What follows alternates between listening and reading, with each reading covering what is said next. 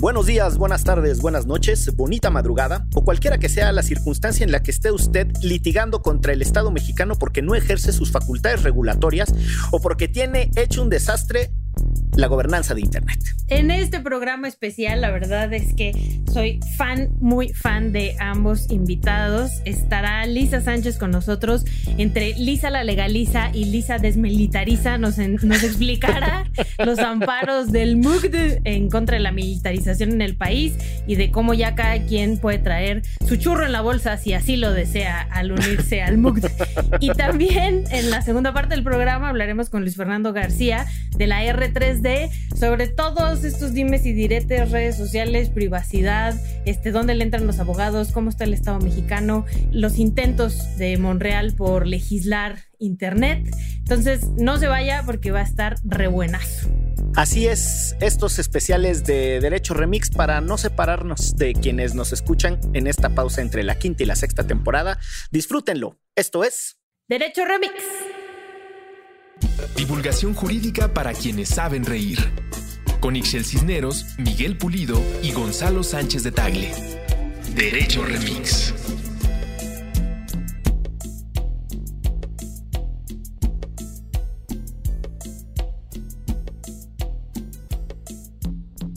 Bienvenidos a un episodio más de esta serie de programas especiales que estamos grabando, aprovechando la pausa del cambio de la quinta a la sexta temporada de Derecho Remix.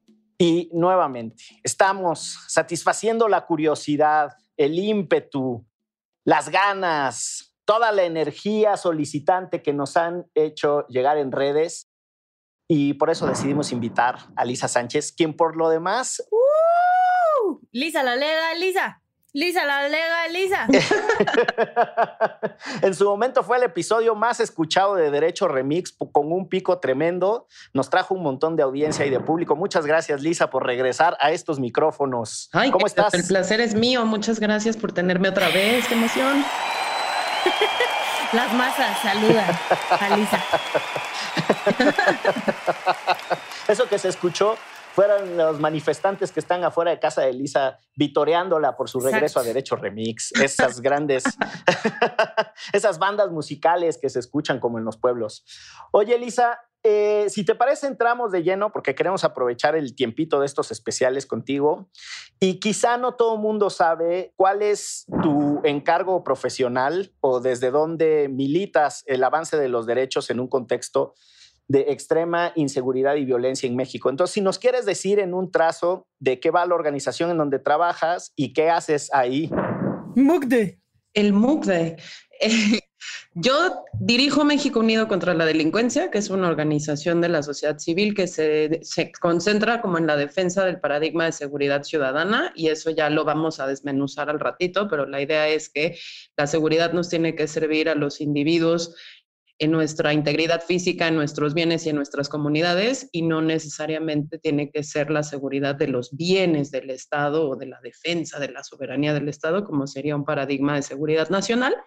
Y desde ahí, pues le entramos al desorden con proyectos comunitarios, con temas de asesoría legislativa. Pues si yo te los resumiera, son dos grandes vertientes, militarismo y drogas. Ya. Oye, me encantó el tema de la ampariza, porque es lisa la legaliza a punta de amparizas. Exacto. Ya quedó, ya quedó el eslogan. Sí, y además también en contra de la militariza. O sea, lisa contra la militariza, la legaliza. Ahí está. Ya quedó, ya quedó, me gusta. Oye, Lisa, pero no todo el mundo entiende necesariamente esta contribución que se puede hacer a la transformación de la cosa pública con los amparos. Como que la idea del amparo es cuando un político se chinga un montón de lana y entonces no le pueden hacer nada porque trae un amparo debajo del sobaco, ¿no? Y entonces, pues cuando lo va a agarrar la policía, matanga, dijo la changa, le saque el amparo y, ¿no? Como el detente del presidente, ¿no? Así de, ya no me pueden hacer nada. Y creo que es súper interesante la aproximación que ustedes han hecho al uso del litigio desde una lógica bastante novedosa, no solo, de eso ya había algunos antecedentes para tratar de revertir legislación que ustedes entienden que es inconstitucional, sino para cuestionar una estrategia de seguridad a partir de la, discusión legislativa y a partir de los amparos, ¿no? Más o menos por ahí parafraseé bien lo que hacen. Totalmente, súper bien. Es más, te vamos a contratar para que seas nuestro relacionista, porque lo dijiste mejor que nosotros. A ver, pues sí, el juicio de amparo yo creo que hemos aprendido en la sociedad civil que es, una, es un medio de control constitucional que puede ser utilizado al margen de cualquier otra cosa de incidencia, de cabildeo, de proyecto específico que puedas hacer y que sirve sobre todo en contextos donde hay una ausencia generalizada de voluntad política. Es decir, nosotros cuando empezamos a trabajar los amparos de drogas para cuestionar una estrategia que estaba sobrefocalizada en unas sustancias, pero que estaba anulando el, elefante en, en, el cuarto, que es mientras tú tengas sustancias que son declaradas ilícitas, pues ese mercado ilícito genera narcotráfico y en la ilegalidad de ese narcotráfico dirime sus conflictos a punta de violencia, afectando mucho a la ciudadanía en un país además que no necesariamente tiene broncas de consumo de esas sustancias, ¿no? Entonces estábamos pagando literalmente más caro el caldo que las albóndigas porque ni estábamos invirtiendo correctamente en salud pública y sí estábamos yéndonos sobre todo con los eslabones más débiles de la cadena de drogas, los consumidores, los cultivadores, los pequeños poseedores, no estábamos tocando necesariamente al narcotráfico y en el medio, pues esta explosión que describiste muy bien de violencia, sobre todo violencia homicida, pues que estaba corrompiendo eh, no solo a las instituciones de seguridad y justicia, sino que ya estaba generando unos impactos muy importantes de tejido social, sobre todo con tema de desplazados internos forzados, un montón de otras cosas que se juntan ya a este rosario de consecuencias negativas de la famosa guerra contra las drogas. Y cuando nos metimos a eso, nos metimos porque ya habíamos intentado por la vía del cambio legislativo, ya habíamos intentado por la vía de la foritis, ya habíamos intentado por un montón de otras vías empezar a convencer a la gente la verdad es que habíamos hecho un avance muy importante porque a través de publicaciones, de foros, de redes sociales y demás, empezamos a cambiar los términos del debate para hablar de regulación y no de legalización, pero aún así no, no existía esa voluntad política y entonces empezamos a usar los tribunales para ir generando precedentes que fueran obligando, uno, a que la discusión ya se diera sobre otras bases y con otros argumentos, pero y dos, para que los tribunales pudieran ir obligando ya formalmente ese cambio legislativo. Grosso modo, esa estrategia nos tomó siete años, de 2012 a 2019. Ay, mamachita. El primer amparo de marihuana que metimos fue 2012 y las tesis jurisprudenciales o ya la jurisprudencia emitida por la Corte se publicó en febrero del 2019 después de haber ganado cinco casos en la primera sala. Pero a partir de ahí, digamos, fuimos entendiendo cómo podíamos hacer uso del uso estratégico del litigio y empezamos a incorporar nuevas cosas en donde cabe ahora la agenda de militarización donde, ojo, no se trata de generar ¿no? una ampariza así de que, ay, vamos a tramitar 2.500 amparos, sino se trata de ir escogiendo muy bien los casos, armando muy bien los famosos conceptos de violación. Yo que no soy abogada, bueno, no sabes la cantidad de cosas que he aprendido, ir demostrando por qué una organización ciudadana como la nuestra tiene el famoso interés jurídico y el famoso interés legítimo y poder llevar eh, ciertos casos que hemos ido ganando de manera pues muy sorprendente para tirar cosas tan importantes como el hecho de que, por ejemplo, el presidente pueda utilizar las Fuerzas Armadas en tareas de seguridad pública hasta el 2024 sin una correcta regulación, sin una correcta fiscalización, sin un correcto, una correcta justificación de por qué extraordinariamente es necesario hacerlo, ¿no? Y como eso, pues ya juntamos, ahí sí allá, una bolsita de amparos interesantes que han ido avanzando derechos bien interesantes, ¿no? Entonces, en marihuana no solo reconocimos el libre desarrollo de la personalidad y el hecho de que la prohibición del uso de marihuana era demasiado restrictiva de los derechos y demasiado intrusiva del rol del Estado. O sea, te estaban diciendo qué hacer, ¿no? Con tu vida, casi. Exactamente, ¿no? Te estaban diciendo, el uso no está prohibido, porque constitucionalmente el uso de drogas nunca ha estado prohibido, pero todas las actividades conexas para solventar ese uso, o sea, la misma posesión, la preparación, la compra, en fin, un montón de, de actividades que tú necesitarías para poder lograrlo, todas esas estaban prohibidas, entonces, pues el churro te tenía que caer hecho y del cielo porque no podías ni sembrarla, ni crecerla, ni cosecharla, ni, ni poseerla, ni transportarla, ni llevarla, ni traerla, aunque el uso no estuviera prohibido, ¿no? Y cuando se analizó justamente, pues si había pertinencia o no de prohibirle a la gente que consumieran esto, los ministros y las ministras en la Corte llegaron a la conclusión de que si siguiéramos una lógica similar, pues tendríamos que prohibir la bici de montaña, los deportes extremos, el sexo y los besos, porque hay mucho riesgo en todas esas actividades que las asumimos de manera individual todo el tiempo. No vaya a ser que te pegue un virus por un beso o algo. Coronavirus en este momento. Por ejemplo, ¿no? O el huevo, porque traes el colesterol muy alto y entonces pues, si te echas un huevo, y crudo te vas a petatear. no, no, no sabes la cantidad de cosas. la sandía, la sandía, porque si te comes una sandía crudo, dicen que te mueres. El aguacate cuando andas de malas. Pues todas esas cosas, entonces lo que se decidió fue si todo eso se puede regular bien y no hay un daño a terceros, el tema del consumo de la marihuana también se puede regular bien mientras no haya estos fines de comercio y de promoción y, daños a terceros. Total, eso lo logramos después de siete años. Pero en el Inter y en el caminito fuimos aprendiendo a ser un poquito más rápidos. Y por ejemplo, en el, en el tema de marihuana medicinal, que había más voluntad política, que había menos este rollo de si estás apoyando el uso de drogas o no, porque al final estás apoyando un uso médico, terapéutico, ahí ganamos otras cosas que fueron bien interesantes y que creo que a la demás gente le puede servir fuera del tema de drogas. ¿Qué se logró con estas amparizas de marihuana medicinal? Fundamentalmente dos cosas. La primera es que se reconociera que la categoría de omisión reglamentaria, cuando hay una ley pero no hay un reglamento que te diga quién, cómo, cuándo y dónde las traes, se podía impugnar por la vía del amparo y que era una cosa justiciable así y que los tribunales le podían ordenar a una dependencia que emitiera un reglamento. Si no hay un reglamento en general, no solamente en el caso de las drogas, gracias al trabajo que hizo el MUCD y su equipo, ahora puedes ampararte y pedirle, o sea, el Poder Judicial le puede pedir a la instancia que haga ese reglamento que falta, ¿no? Exactamente, y no fuimos solitos, digo, ahí también hubo otros abogados que estuvieron defendiendo otros pacientes y la combinación de nuestros dos casos fue lo que logró ese reconocimiento de la omisión reglamentaria. El nuestro, de hecho, no se resolvió en la Corte, se regresó a un tribunal colegiado porque se había resuelto el primero, que era el de Margarita Garfias y su hijo, que los defendió la abogada Luisa Conesa. Pero bueno, en el tándem, en esos dos, se reconoce esa omisión reglamentaria y, y se reconoce que el amparo es una vía legítima para reclamarla y ordenarla. Entonces yo creo que eso tiene aplicaciones en muchísimas otras cosas, porque en nuestro muy bonito país, bueno, seguimos teniendo artículos de la Constitución del 17 que no tienen reglamento, ¿no? Ahí básicamente. Otro día lo platicamos.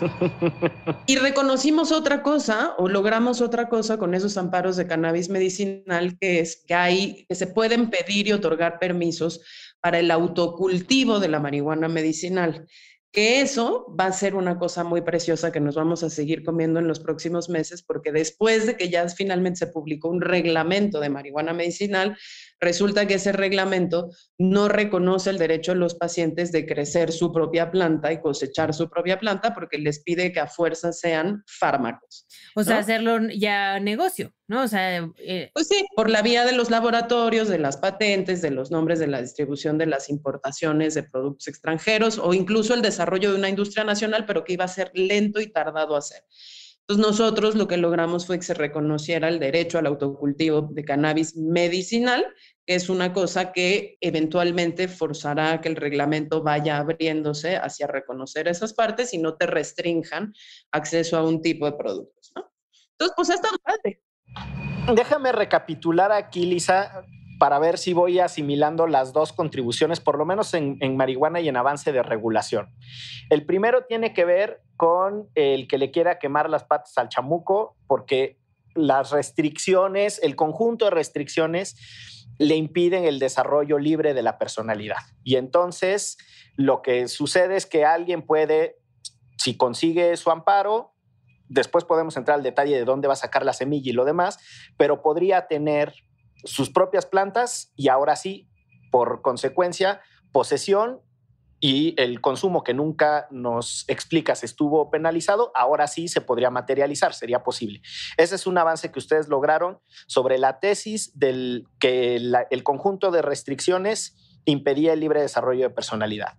Y el otro avance que tuvieron fue el de cannabis medicinal, en donde quien sea un paciente tendrá que demostrar judicialmente si quiere seguir la ruta de los amparos por qué razón médica lo necesita y también podrá tener autocultivo. Es decir, lo importante aquí es que hay dos condiciones de autocultivo por razones tan diferenciadas como que alguien lo quiere hacer porque se le pega su regalada gana y alguien lo quiere hacer porque es su opción médica. ¿Estoy en lo correcto? Correctísimo. Y ahora, si lo quisiéramos trasladar a una esfera un poquito más abstracta que no fuera la marihuana, por esa vía del litigio logramos tres cosas. Reconocer un derecho, libre desarrollo de la personalidad que estaba restringido a la adopción homoparental o, a las uniones civiles del mismo sexo, se amplió, ¿no? Y entonces reconoció que el consumo de marihuana debe estar protegido por ese, por ese derecho. Dos, la parte de proceso. Cambiamos el proceso y entonces pudimos exigir, exigir que haya reglamentos cuando estos no existen por la vía del amparo. Entonces le pegamos también ampliar el uso del amparo en lo general. Y por el otro lado, empezamos a ampliar categorías de derechos. Entonces, si se reconoce que el derecho a la salud debes poder tener acceso a derivados farmacológicos de la mota, ¿por qué no puedes cultivar tu propia mota? Entonces, hay reconocimiento de derecho, ampliación del uso del amparo y ampliación de las categorías de derecho ya reconocidas como el derecho a la salud. Ya ves, Lisa peleando por nuestros derechos. Lisa la legaliza. está padre, la verdad es que sí está padre. Ahora, hay que decir una cosa, el litigio estratégico en los últimos años ha sido muy exitoso, pero a eso hay un académico del CIDE que nos eh, lo, lo verbalizó muy bien, a eso la burocracia respondió ya con burocracia estratégica. Entonces, frente a la popularización del uso del juicio de amparo, la autoridad está aprendiendo que por ahí las cosas están avanzando y está empezando a bloquear, generando un comportamiento, pues que Oliver Mesa lo dijo muy bien, que es de burocracia estratégica. Te pongo un ejemplo rapidísimo nada más para que veamos cómo pues este estira y afloja va a seguir un rato más. Cuando nosotros sacamos esta campaña masiva de saca tu amparo de, de uso personal, que se llamó Cannabis con Permiso, pues colapsamos el jurídico de COFEPRIS y colapsamos el jurídico de la Secretaría de Salud porque de pronto llegaron muchas solicitudes. Pero también ellos sabían que si le empezaban a decir a la gente no, no, no, no, no para sacárselos de encima, ese no era el acto de autoridad que iba a autorizar el juicio de amparo, ¿no? O sea, que iba a iniciar formalmente los juicios. Entonces, en vez de decirle a la gente no, le cambiaban los plazos y le decía, ah, sí, su solicitud puede venir a tramitarla, pero yo me puedo tardar en respondérsela, estoy inventando los plazos, ¿eh? Cinco días hábiles. Y al siguiente que venía en la ventanilla le decían, eh, no, son diez días hábiles. Y al siguiente que venía le decían, son 120 días naturales. Y al siguiente que venía, entonces cambiaban las respuestas para confundir a la gente hasta que nosotros nos dimos cuenta de que eso estaba sucediendo, porque siempre le dimos seguimiento a todas esas solicitudes. Canijos. Y entonces tuvimos ¿no? que lanzar una campaña informativa con cuáles eran los plazos legales e iniciar acciones penales por abuso de autoridad contra la propia COFEPRIS, porque no le podías responder a la gente con plazos variables, estabas violando la ley.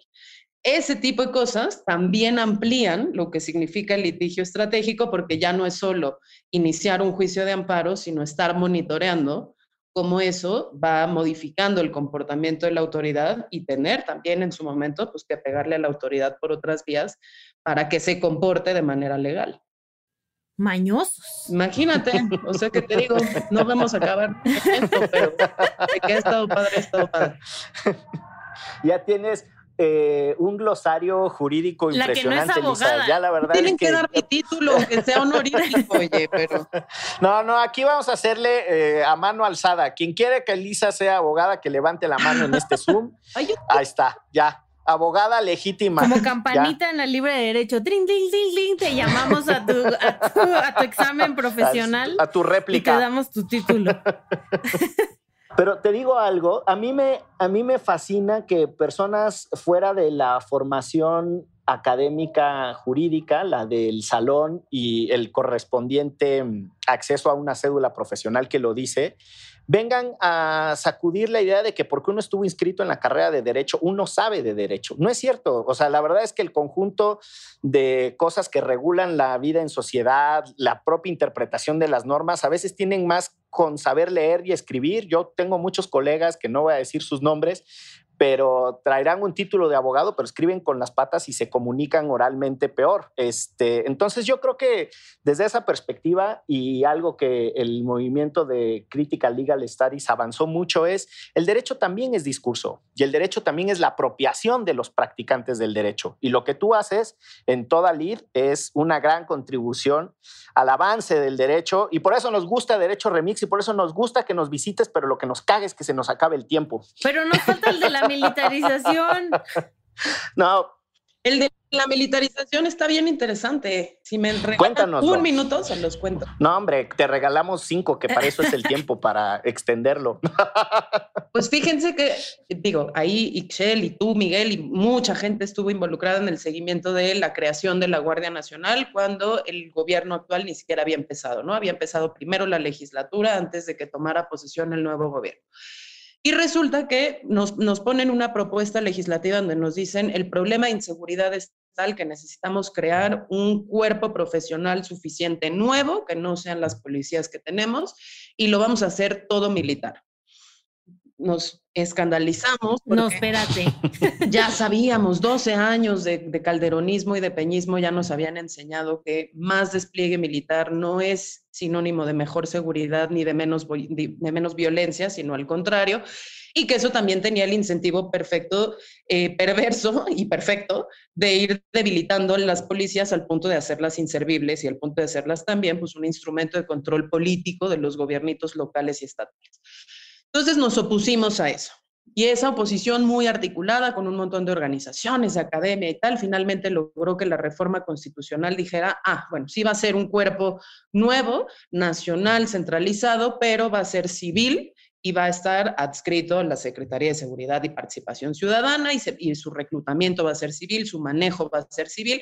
Y eso todo era importante porque así empezamos este derecho remix, porque si es civil, está orientado a proteger y a cuidar a las personas, no está orientado a proteger y cuidar al Estado. Eso es muy importante porque la seguridad sostenible en el tiempo solo es, solo es posible si nos importan los ciudadanos y sus comunidades, no si nos importan las instalaciones estratégicas de la CFE, ¿no? Si no, pues la delincuencia sí. Total, pasa esa reforma constitucional, pero en el último minuto nos cambian un pedacito en un transitorio de la reforma y nos dicen, ah, pero mientras se crea la Guardia Nacional Civil, esta que querían, Fuerza Armada Permanente se va a poder utilizar para seguridad pública. Sin eufemismos, ya no le llamamos seguridad interior, ya no le llamamos seguridad nacional, ya no le llamamos seguridad pública, es decir, marinos y soldados utilizados como policías. Y además se dieron un plazo de hacerlo hasta el 2024, o sea, todo el sexenio nos íbamos a pasar con los militares en la calle. Eso es inconstitucional porque la Constitución específicamente dice en tiempos de paz, ejército y marina solo pueden ser utilizados en cuestiones de estricta disciplina militar. Pero además es inconvencional, ¿no? porque ya en lo interamericano se ha reconocido en reiterados fallos que los militares deben utilizarse de manera muy extraordinaria, muy localizada y sobre todo muy bien fiscalizada para evitar abusos de derechos. Estos además de mañosos se pasaron de cabrones, básicamente. Aparte. hay que decirlo así con todas sus letras. Entonces, ¿qué hicimos? Primero, pues nos movilizamos y se lograron acciones de inconstitucionalidad y controversias constitucionales contra la propia reforma desde quien podía, ¿no? CNDH en su momento, algunos gobiernos estatales y un par de gobiernos eh, municipales.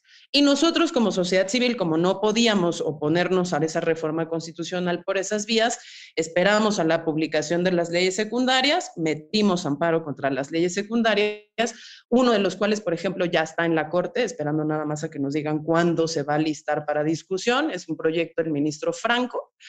Otro hicimos cuando el presidente decidió, ah, bueno, porque estuvo maravilloso, ese quinto transitorio dijo, regules en 60 días.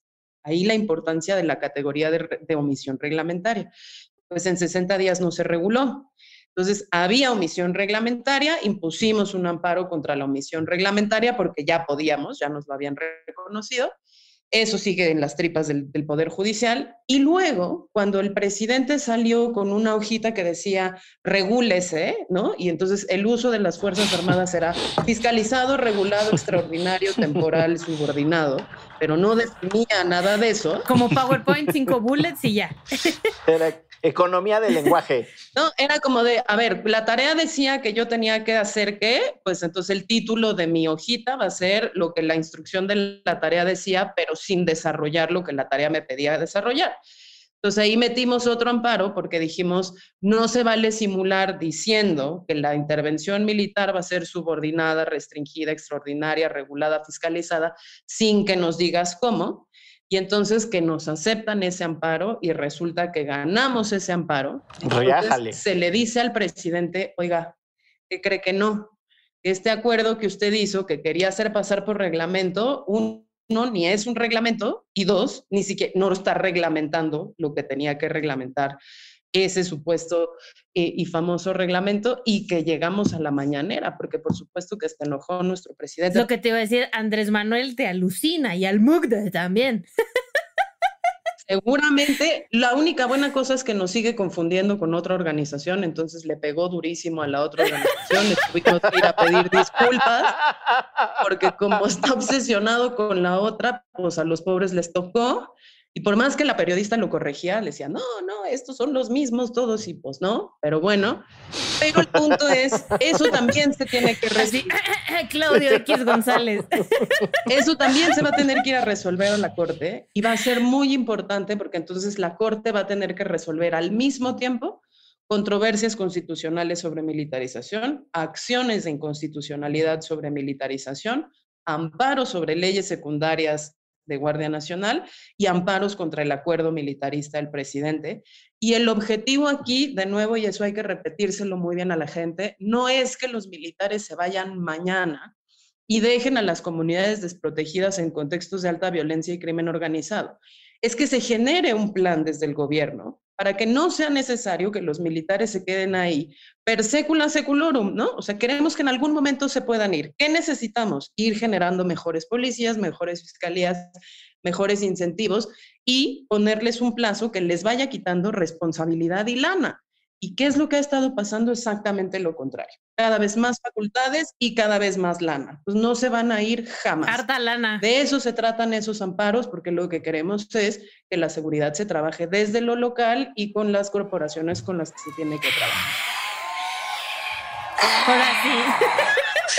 Otra vez los vítores, los vivas y los hurras. Oye, qué eh, periplo de argumento. Terminaste desarrollando los mismos elementos con los que empezaste la presentación del MOOC.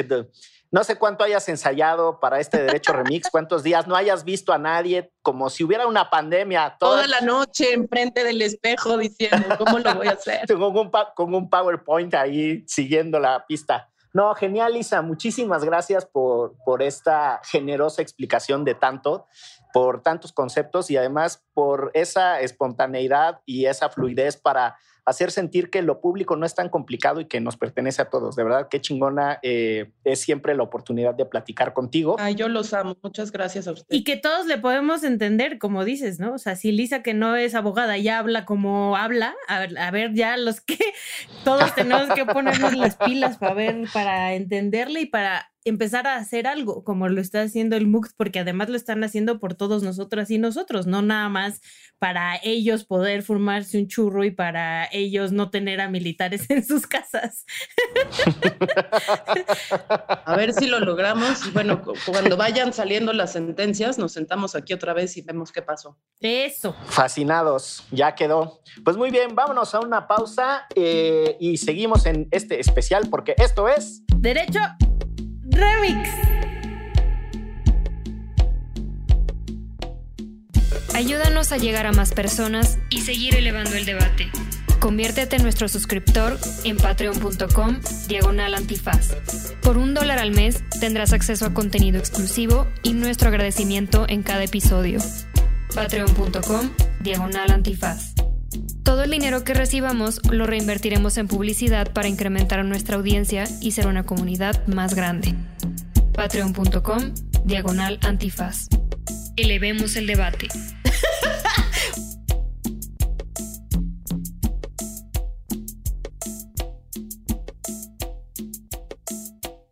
Pues felicitamos a todas las ministras, ministros, magistradas, magistrados, jueces de barandilla, oficiales de tránsito y todas las personas operadoras del derecho que se quedaron en este segundo segmento del especial de Derecho Remix, porque este invitado les va a ampliar, ampliar, no existe esa palabra, les va a ampliar la perspectiva y pues estamos otra vez, que se escuchen los, los vítores y los vivas que están en las manifestaciones públicas de agradecimiento por la participación de Luis Fernando García, flamante director ejecutivo de la R3D. ¿Cómo estás, Luis? Bien, bien, un gusto estar por fin en este programa que admiro tanto. Eh, mejor conocido como Tumbo o Tumbolian, lo, escribe, lo pueden encontrar también en Twitter. Si quieren que de repente les den sus cachetadas como varios funcionarios públicos a quienes les contesta Luis Fernando de la manera más, más amable, pero con una estocada al corazón. Elegante y precisa. Exacto. Honesta, honesta también. dura, dura, pero honesta. Por cierto, una de las participaciones eh, más solicitadas y más anunciadas, la de Luis Fernando, ya institucionalmente la R3D ya había pasado por los micrófonos de Derecho Remix, pero de manera concreta y específica, eh, Luis Fernando había venido. Eh, pero pues aquí nos, aquí nos eh, vamos a regodear de tu conocimiento en un contexto en el que hay 20 mil cosas de la agenda que tú dominas, que son los derechos humanos en un contexto digital o en un contexto en el que la tecnología cada vez rige más nuestras vidas y que pues tiene implicaciones tanto para la libertad de expresión, la participación política, la inclusión, el conocimiento, mil cosas que eh, en estos momentos pasan por la agenda con la que tú trabajas, Luis. Entonces, si te late. No, espera, y ustedes no saben, pero además cocina delicioso, hace unos pasteles que hay, Dios mío, le gustan los gatitos, ¿no? O sea, tiene, es un estuche de monerías este muchacho. Pues muy bien. Oye, ¿te parece si empezamos eh, por una cosa que ha rondado mucho en la discusión pública a propósito de las plataformas? Twitter, censura y la alternativa que planteó el gobierno de crear su propia red o por lo menos de eh, establecer reglas que establezcan límites y otros parámetros para el funcionamiento de las redes sociales. Así de bote pronto, tu primera reacción a cómo Al comentario de Andrés. ese debate en México. Sí, pues creo que no nada más en México, en todo el mundo, desgraciadamente, eh, yo llevo hablando de estos temas 10 años, pero se hace noticia en Estados Unidos y de repente el mundo ahora sí quiere hablar de estos temas y está bien, está perfecto. Pero también creo que pues se ha subido a la discusión eh, un montón de argumentos tal vez no muy bien informados eh, y hemos visto polos de discusión que creo que tienen errores y, y son preocupantes. ¿no? Hay desde el argumento liberal, digamos, rancio de son empresas privadas y pueden hacer lo que quieran, hasta el estatismo autoritario, pues sí, encarnado en las palabras del senador Monreal, el Estado es dueño del ciberespacio y tiene que regularlo. Ambas cosas me parecen preocupantes y, er, equivocadas, porque si bien las compañías son privadas y tienen derecho a establecer ciertos límites, por ejemplo, en YouTube no se permite pornografía y está bien, es una parte de una decisión de negocios donde ellos dicen, yo voy a alejar a ciertas audiencias de YouTube si permito la pornografía. Además, hay muchos lugares donde encontrarla, no, no, necesitas venir aquí a encontrarla, ¿no? Se, tienen derecho a establecer ciertos límites y ciertas políticas sobre qué se permite y qué no se permite. Eh, pero también ciertamente, y creo que aunque hay muchas exageraciones, ciertamente puede ser preocupante el poder que han ido amasando ciertas compañías de Internet digamos, a lo mejor ahorita la mayoría no nos preocupa tanto la censura de Trump porque Trump es detestable y odiamos lo que, lo que dice, pero también imaginen que Mark Zuckerberg mañana se toma la píldora roja y se hace un supremacista blanco, diríamos, ah, qué problemático es que alguien, una persona privada tenga tanta, tanto poder en, eh, eh, en la opinión pública, tenga tanto, eh, tanta influencia, ¿no? Algo hay que hacer y las instituciones democráticas tienen que hacer algo al respecto. Creo que es legítima esa, esa eh, preocupación, pero el otro extremo de, hablando desde el desconocimiento, como el Estado es dueño de Internet, las empresas explotan el espectro radioeléctrico, cosas que no son ciertas. Internet no es de nadie y es de todos y es es descentralizado y depende de un montón de actores privados, públicos, sociales. Ah, hay infraestructuras de Internet que dependen de un par de nerds en un, eh, en un sótano oscuro que decidieron programar algo y gracias a eso funcionan un montón de tecnologías de las que depende la sociedad democrática. En fin, eh, es, es, muchísimo más complejo. Y creo que la discusión ha estado en esos extremos, ¿no? En el liberalismo absoluto el estatismo absoluto. Y creo que hemos tratado de, algunas organizaciones que tenemos más tiempo pensando en estos matices, empujar una, una, un acercamiento mucho más matizado en el que sí, el Estado tiene un rol que jugar. También estas nociones de que, que no se regula Internet. Internet está regulado y está, ha estado regulado siempre, está regulado por las políticas de las empresas que nos proveen ciertos servicios en Internet, está regulado por el el, código, por el diseño del software y el hardware que te permite hacer cosas y no te permite hacer otras cosas. Y ahí ya te está modificando tu conducta. Entonces hay regulación y el Estado también regula y ha regulado. Y debería regular mucho más en algunos aspectos, por ejemplo, en temas de privacidad, eh, donde normalmente ahí se ha dejado mucho que desear eh, el Estado. Pero incluso en este tema, el Estado puede hacer que, por ejemplo, lo que nosotros hemos dicho es, sí es importante que regule, pero ¿para qué? Para que el poder que tienen ciertas empresas se ejerza de manera más transparente, con rendición de cuentas, con notificación al usuario y podamos, como sociedad y como público, cuestionar las decisiones de las compañías que no son sencillas. También es muy importante no, no, no, no pensar que es muy sencillo, porque luego también las empresas, y no es por, por defenderlas, pero tienen mensajes encontrados. Un día les dicen, censura la violencia, y otro les dicen, no censures a nadie, tú quién eres para decir qué se puede censurar y qué no. eh, y, o, no, pues, o que lo resuelva la tecnología, que, que un robot diga que censure y, y, monitore todo y los, y lo censure. Esos robots son, infal, son falibles, se equivocan, borran cosas. ¿Y por qué está un robot tomando decisiones? Los robots van a, los robots van a destruir el universo. Eh, y luego, bueno, entonces que lo hagan humanos. Ok, entonces tienes a un, miles de indios y de centroamericanos haciendo moderación de contenidos y están todos con traumas, suicidios, problemas de salud mental porque se la pasan ocho horas al, día viendo contenido violento, eh, abuso sexual, etcétera. No es tan sencillo como decir que lo resuelva la, tecnología, que lo resuelva el Estado, que lo resuelva la compañía. Son temas más complejos, en donde además no hay soluciones perfectas. Si tú permites la censura, vas a terminar censurando cosas que no querías censurar. Si, no si prohíbes la censura, se van a terminar manifestando los efectos de las expresiones abusivas. Entonces, básicamente mi mensaje y mi rant es cálmense todos. Estamos chupando tranquilos.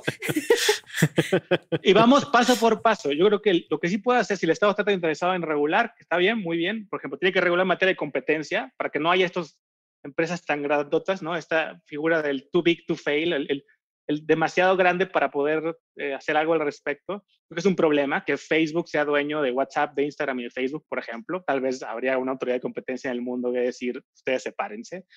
Eh, el tema de libertad de expresión, como digo, si hay regulación que se puede hacer, como, oye, tú, empresa dominante, que también, otra cosa, que se regule todas las redes sociales, todas, porque eso afecta a unas maneras muy distintas. Que se, que se regule igual a Wikipedia que a Facebook, me parece un sinsentido, ¿no? Cuando, por ejemplo, Wikipedia tiene una manera de moderar contenidos que la propia comunidad las modera, o Reddit, ¿no? En donde cada grupo de Reddit tiene un moderadores y, y, lo que deciden quitar, no permitir o sí permitir, depende mucho de la comunidad.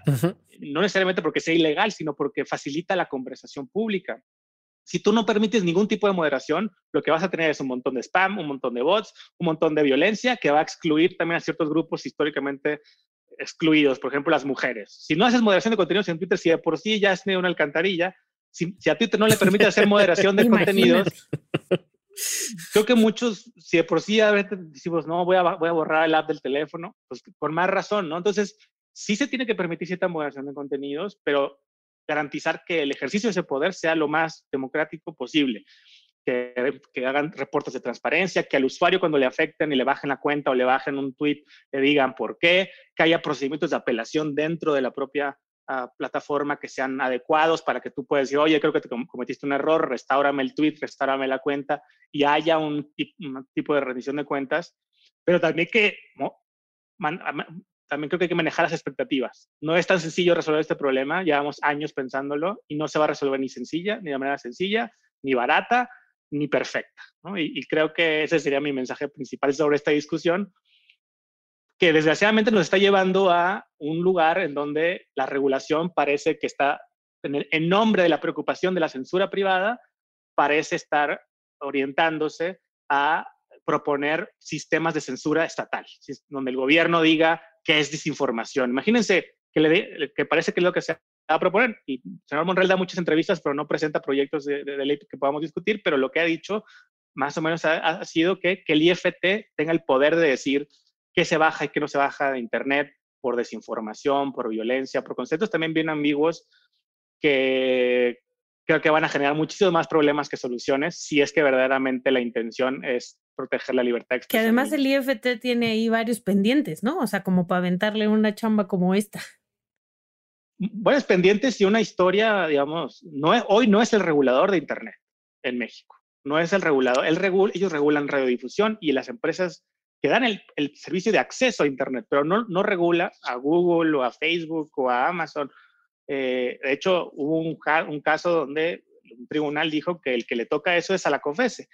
Eh, ciertamente podría dársele esas facultades, pero hay que entender que principalmente el IFT está lleno de abogados que están vinculados con empresas de telecomunicaciones. Eh, para parafrasear al presidente, muy independientes, son independientes del gobierno, pero quién sabe qué tan independientes de las empresas. Hay algún cierto equilibrio entre las propias empresas de telecomunicaciones, pero no hay una expertise en el, en el área digital, menos de derechos humanos, en el IFT, y si se le van a dar facultades de derechos humanos, facultades sobre servicios en Internet, nos debemos preocupar porque esas instituciones verdaderamente tengan las herramientas, la capacidad, el personal eh, para hacer un buen trabajo. Hoy yo tengo muchas dudas de que el IFT esté capacitado para hacer un buen trabajo en ese sentido, eh, y más con estos recortes y la, la austeridad. Mm, Republicana extrema, eh, estos tiempos de austeridad extrema que, que, tenemos, donde se le va a dar más facultades, pero no más recursos.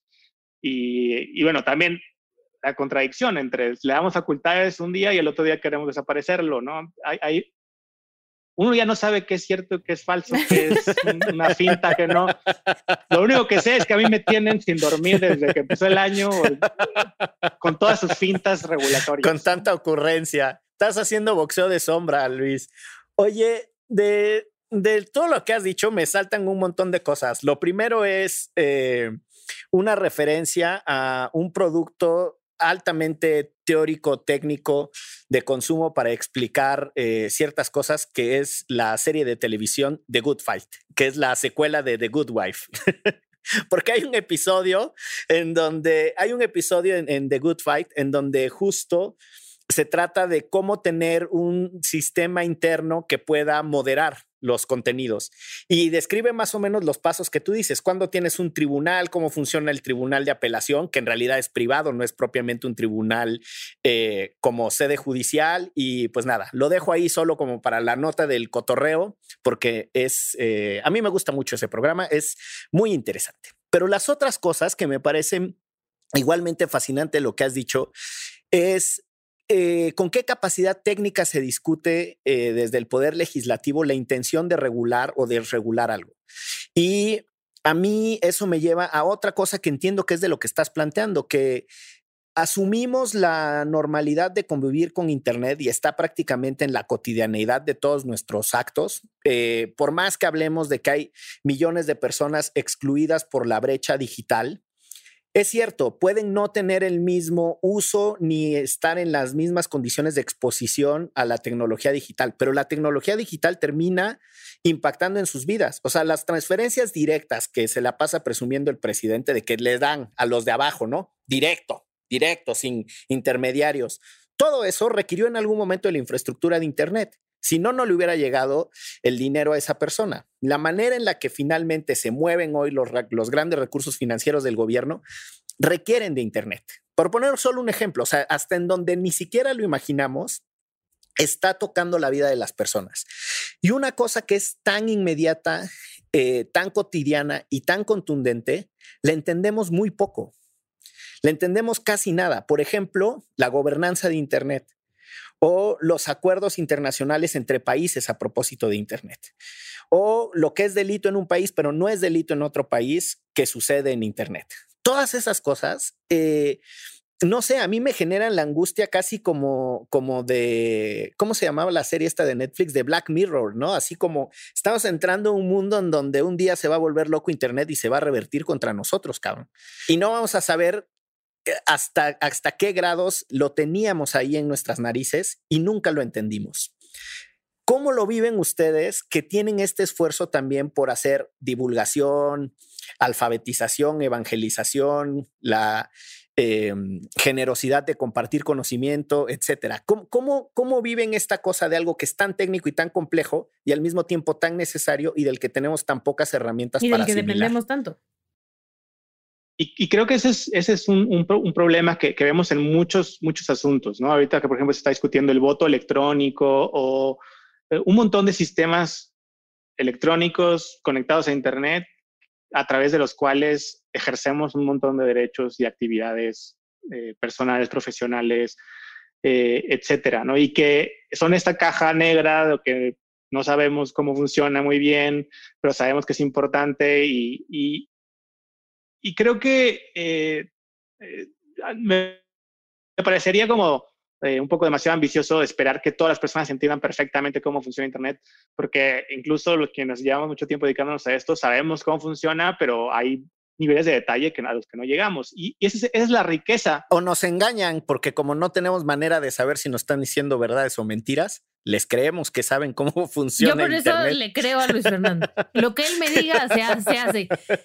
El otro día, a ver, aquí el otro día nos dijo, ¿quiénes, así en un chat, quienes tengan un iPhone, actualícenlo ahora. Y todo el mundo, y así con mayúsculas. Nadie preguntó por qué. Todo el mundo actualizando. Si él dice que actualicen, actualicen. Y actualicen siempre, siempre actualicen. nunca le digan más tarde, siempre actualicen en el momento que puedan. Pero sí, o sea, creo que eso, más que por nosotros que tenemos poco poder como una organización de la sociedad civil, por, por personas que sí tienen mucho poder como Monreal, son abusadas, ¿no? Y, puede decir con mucha impunidad cosas como el Estado es dueño del ciberespacio o las empresas de Internet usan el espectro de red eléctrico, que son ocurrencias, son tonterías. Y pues para mucha gente puede parecerle como, pues, pues a, lo mejor sí tiene razón o, no, no, se cuestionan. Y eso es un problema de la gobernanza. Porque te lo está diciendo una autoridad, además, ¿no? Pues, no, porque te lo está diciendo, tú no tienes los elementos para decir que, es, que no, ¿no? Hablo mucho de Monreal, porque lo traigo un poco atravesado, pero dio, dio, una, dio una entrevista al país en donde dice, voy a legislar sobre esto en tres meses y solamente voy a escuchar a las empresas, a unos institutos académicos al IFT y ya. A una pregunta expresa de, ¿va a hablar con la sociedad civil? No, va a hablar con esos y ya. en comparación, en Europa llevan siete años discutiendo Escuchando cosas similares. a todos y todas. Y son un montón de periodos de consulta, porque es muy complejo, es, muy, es un tema muy complejo y te puedo garantizar que si lo quieres hacer así, escuchando a tres personas y hacerlo en tres meses, va a salir mal la regulación. Es, por eso los esquemas de gobernanza de Internet tienen un principio que es el principio multiactor, en donde están en la mesa Estado, empresas, academia, comunidad técnica, sociedad civil, eh, y entre todas, que tenemos puntos de vista distintos, intereses distintos, eh, podemos construir un, un, entendimiento mejor de cómo gobernar, eh, que no es, digamos, la gobernanza muchas veces es dejar, dejar pasar y a veces es influir de alguna manera cómo funcionan las tecnologías para maximizar ciertos intereses. En nuestro caso, y debería ser el del Estado, el interés público, ¿no? Para nosotros la tecnología es una herramienta fundamental para el ejercicio de derechos humanos y creo que viene desde una convicción quienes eh, pues usamos internet de niños, pero también jugamos en la calle fútbol, los dos somos como esa generación puente en donde que, sabemos las dos partes de, de, de, la vida, ¿no? Eh, y que yo puedo ver muy claramente en mi vida cómo es que el acceso a Internet me hizo una persona absolutamente distinta. No, sería una persona muy distinta sin todo lo que torrenteé y bajé de, de, Napster y de Casa y de todas las películas que vi, toda la música, los libros, las relaciones que hice. Pensemos en eso, en cómo eso no, nos modifica quiénes somos como individuos y modifica quiénes somos como sociedad también. Entonces, por supuesto que está todo ese ese upside, ¿no? Todas esas cosas positivas derivadas de la tecnología, pero también de manera creciente. esas tecnologías también presentan desafíos al ejercicio de derechos humanos y está el tema de privacidad, en donde nos sentimos también mm, muy como impotentes, pues ya los datos pues los tienen, quién sabe quién los tiene, quién sabe qué hacen con ellos, solo sé que estaba hablando de algo y al día siguiente me salió un anuncio de eso. Eh, y, no, y no deberíamos sentirnos así, eh, eh, de alguna manera resignados, creo, ¿no? Ahí es donde el Estado sí debería intervenir, pero ahí es donde el Estado parece que no, le interesa mucho hacerlo. Y es donde uno se empieza a preguntar, bueno, lo, extraño que es este mundo digital en donde con un clic puedes básicamente renunciar a tus derechos de una manera inusitada, ¿no? Es como, siempre lo que digo es, eh, y me enoja un poco cuando nuestras autoridades de protección de datos, en este caso el INAI, básicamente cuando habla de datos personales, lo único que hace es decirte a ti, tú cómo puedes cuidar tus datos personales. El Estado se lava las manos y dice, yo con hacer este... Esta con informarte que es tu culpa. Sí, eh, eh, tú eres responsable de proteger tus datos personales, no tienes ningún arma para protegerte porque es o le das clic, lo que pasó con el caso de WhatsApp recientemente, en donde es o me das tus datos o no puedes usar WhatsApp. ¿Qué clase de decisión es esa? ¿Qué clase? ¿Es, una, ¿Es un consentimiento real? ¿Es informado? ¿Es libre? Por supuesto que no. De hecho, eso en Europa es ilegal, porque ahí hay regulación, es el tipo de regulación que sí necesitamos, que no tenemos en México y a la que a los senadores y diputados de este país no parece importarles mucho eh, generar. Pero lo que yo siempre digo es, no dejamos que, por ejemplo, se venda en un Oxxo un refresco y diga, eh, que diga en la etiqueta, al tomar, al abrir este refresco usted acepta morirse de, por envenenamiento. Eh, y el Estado dice, uy, pues ahí decía y tú aceptaste los términos y, condiciones. Tú lo abriste y te lo tomaste. Y tú lo abriste y te lo tomaste, pues ni modo. Pues claro que no, el Estado tiene una obligación de proteger frente al poder que ejercen y la simetría de poder entre los que ofrecen servicios y los que los consumen o quienes son usuarios de ellos. Y en el caso de la privacidad es lo mismo.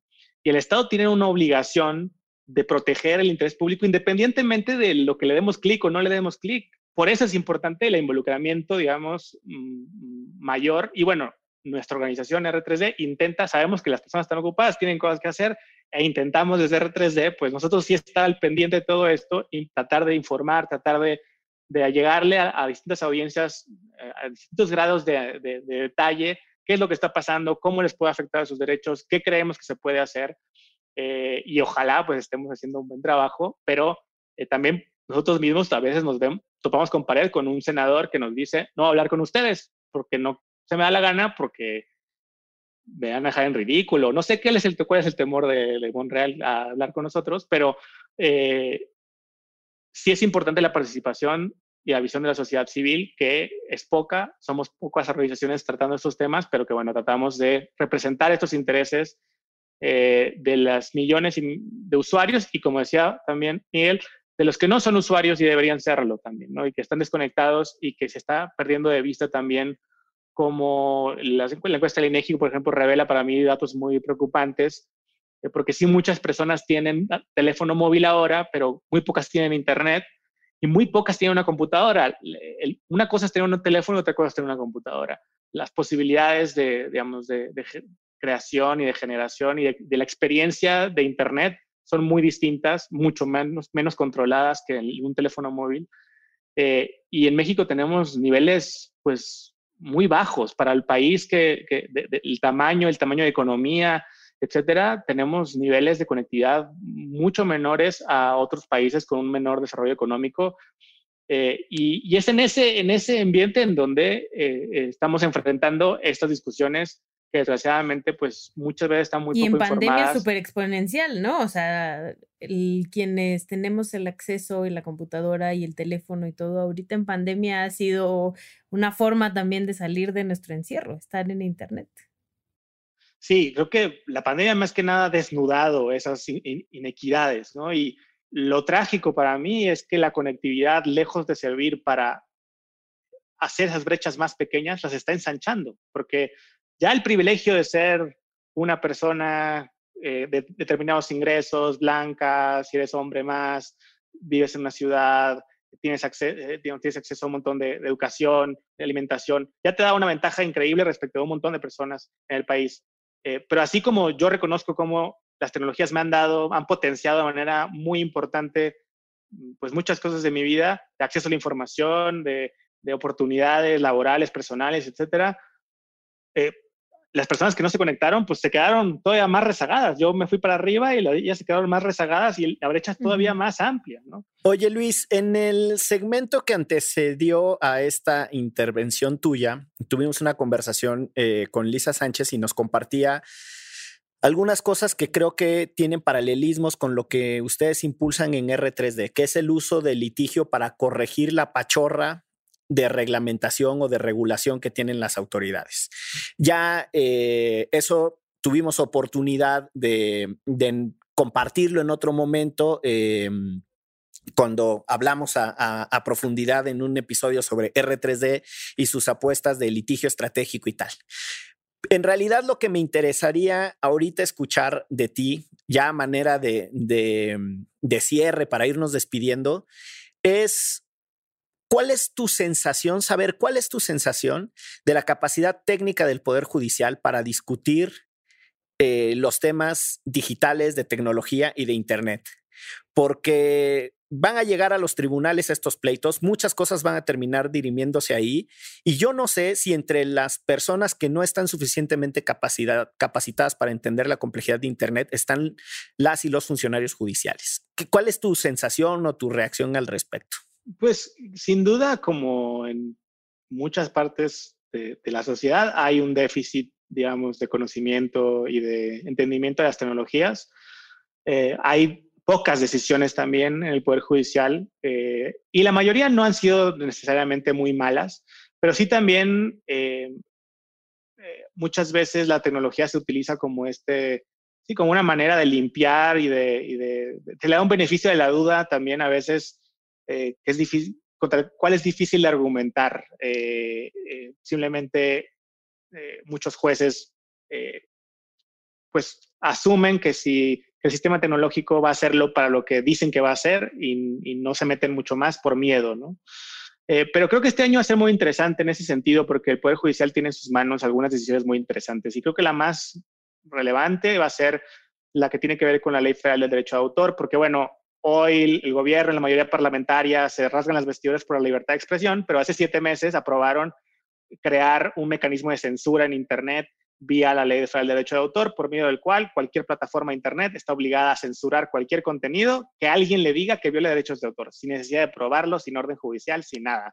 Eso lo va a decidir la Suprema Corte muy probablemente este año y creo que le va a dar la oportunidad de clarificar y de también de sentar algunos precedentes que sean importantes para el desarrollo de la jurisprudencia en ese sentido. Creo que ha hecho un esfuerzo el Poder Judicial en, conocer más y hay pero también muchos esfuerzos de UNESCO, de, de, de, organismos internacionales, de la CIDH, por ejemplo, de tratar de acercar a, jueces en toda América Latina, incluyendo en México, a temas de tecnología y derechos humanos, eh, pero creo que eh, sin duda faltará mucho más. Habrá que ver lo hemos visto déficit, sobre todo en temas de vigilancia, ¿no? Una frase célebre, nomás la dejo ahí de, de la exministra Luna Ramos, de, que la geolocalización era constitucional porque los, celulares no tienen derechos. Eh, eh, eh, ¿Y, los celulares se usan solos. Sí, se usan solos y, se mueven solos. entonces, venimos de ahí creo que si comparamos con esa línea de base, pues vamos mejorando, pero creo que falta mucho y creo que el Poder Judicial, sobre todo la Suprema Corte, va a tener algunas decisiones en sus manos este año y los próximos años que pues van a darnos una mejor respuesta de qué tan preparado está el Poder Judicial para eh, pues dar certeza en materia de derechos humanos frente a estas mm, ni siquiera ya ni tan novedosas eh, novedades tecnológicas, ¿no? Pero uh, hay que estar muy al pendiente. Por supuesto que nosotros estamos también eh, participando de muchas de esas discusiones y cuando quieran, invítenme de nuevo y les hablo de otras cosas que están pasando, como la vigilancia de reconocimiento facial en las, en las, en, las ciudades. Es decir, un, un, elemento extra que quiero dejar es que uno puede creer, bueno, pues no voy a usar tecnología y todo va a estar bien. Y la realidad es que la tecnología, las tecnologías digitales son inescapables y cada vez más inescapables. Caminar por la calle, te ve una cámara, pagas en un, con tarjeta, hay un sistema electrónico que, media eso. Se quiere aprobar el voto electrónico, se quiere meter computadoras en cada aspecto de la vida y eso nos debe hacer reflexionar sobre las implicaciones que el conocimiento, desconocimiento, gobernanza o desgobernanza de esas tecnologías tiene para nuestros derechos. Muy bien, no quisiera cerrar este episodio especial de Derecho Remix en dos segmentos sin aprovecharte, Luis, para que le entres al bonito momento de la recomendiza. ¿Con qué te caes de conocimiento para, para la banda que escucha Derecho Remix? ¿Qué les recomendarías? Puede ser un libro, una película, una, esquina, una serie donde venden las tostadas de pata más eh, sabrosas de la Ciudad de México, lo que tú prefieras. Yo recomiendo libros de Cory Doctorow. Son novelas, eh, algunas para adolescentes, otras para adultos, que de manera muy divertida y brillante, para a mi gusto, presenta muchos temas, tanto de estas distopias tecnológicas como también eh, nuevas posibilidades ¿no? y futuros deseables donde la tecnología juega a nuestro favor eh, y no a nuestra contra. Eh, cualquier libro de Cory Doctorow mm, lo recomiendo, los audiolibros también son fenomenales. esa sería mi, mi recomendación pero me dejaste pensando y probablemente voy a hacer alguna lista algún día y la, lo publicaré en, Twitter. Arroba Tumbolian. Ahí está. Usted escuchó en exclusiva el anuncio de que Tumbolian se comprometió a que en 15 días va a ah, tener la lista. 15 días hábiles y estamos en semáforo rojo, entonces no, empiezan a correr los plazos. ¿Cuál es tu recomendación? Híjole, yo la verdad es que me sorprendió muchísimo cuando daba clases que mis alumnos no supieran quién era Edward Snowden. Entonces, cuando hablamos de estos temas, este, siempre recomiendo esa película de Snowden que está en Netflix, que ya ha sido superada en varios puntos, digamos, este, y también tiene una línea muy clara de quién la realizó, pero véanla porque está entretenida, es fácil de ver y te habla mucho de cómo las tecnologías son utilizadas por el Estado y por las empresas, y para que te des cuenta por lo menos en el terreno en el que vas a estar. Buenísimo. O el libro de Snowden también, que se llama Permanent Record de Snowden, escrito por él, también una recomendación extra adicional a la de Ahí está. Yo les voy a recomendar eh, dos cositas. Uno es un artículo, ahora sí, de The Atlantic. No estoy confundiendo las revistas. La otra vez me enredé y la producción me regañó groseramente con su error garrafal. Y este artículo de The Atlantic se llama If You Are Not Paranoid, You Are Crazy y está buenísimo y tiene mucho que ver con lo que dijo Luis Fernando de no normalicemos que nuestro teléfono tenga sugerencias de qué chingados queremos comer o andas hambriento, porque eso significa que nos están hiper escuchando eh, y bueno, pues ese es un problema. Y el otro eh, producto que quiero recomendar es un reporte que se llama Gobierno Espía, que es eh, una, una investigación y una sistematización del trabajo de R3 pero además forma parte de una campaña en la que han puesto sobre la mesa la manera en la que el gobierno mexicano utilizó el, software Pegasus y también eso está en un episodio de Derecho Remix en donde nos acompañó. Eh, era eh, Iván. era ah, de artículo 19. No, no, no. Iván nos acompañó cuando explicó la gobernanza de Internet y los litigios estratégicos. Y este era de artículo 19. Paulina fue, Paulina Gutiérrez. Bueno, 125 episodios, traerlos en la cabeza está cabrón. Eh, muchas gracias, Luis. Eh, los micrófonos de Derecho Remix siempre están abiertos, pero no siempre tenemos tiempo para grabar. no, gracias por la invitación. Por fin me voy a hacer famoso gracias a Derecho Remix. Gracias, Michelle. Pues Se puede ser abogado divertido como Tumbolean también, recuerden. Vámonos, porque esto Derecho fue. Derecho Remix. Remix. Divulgación jurídica para quienes saben reír.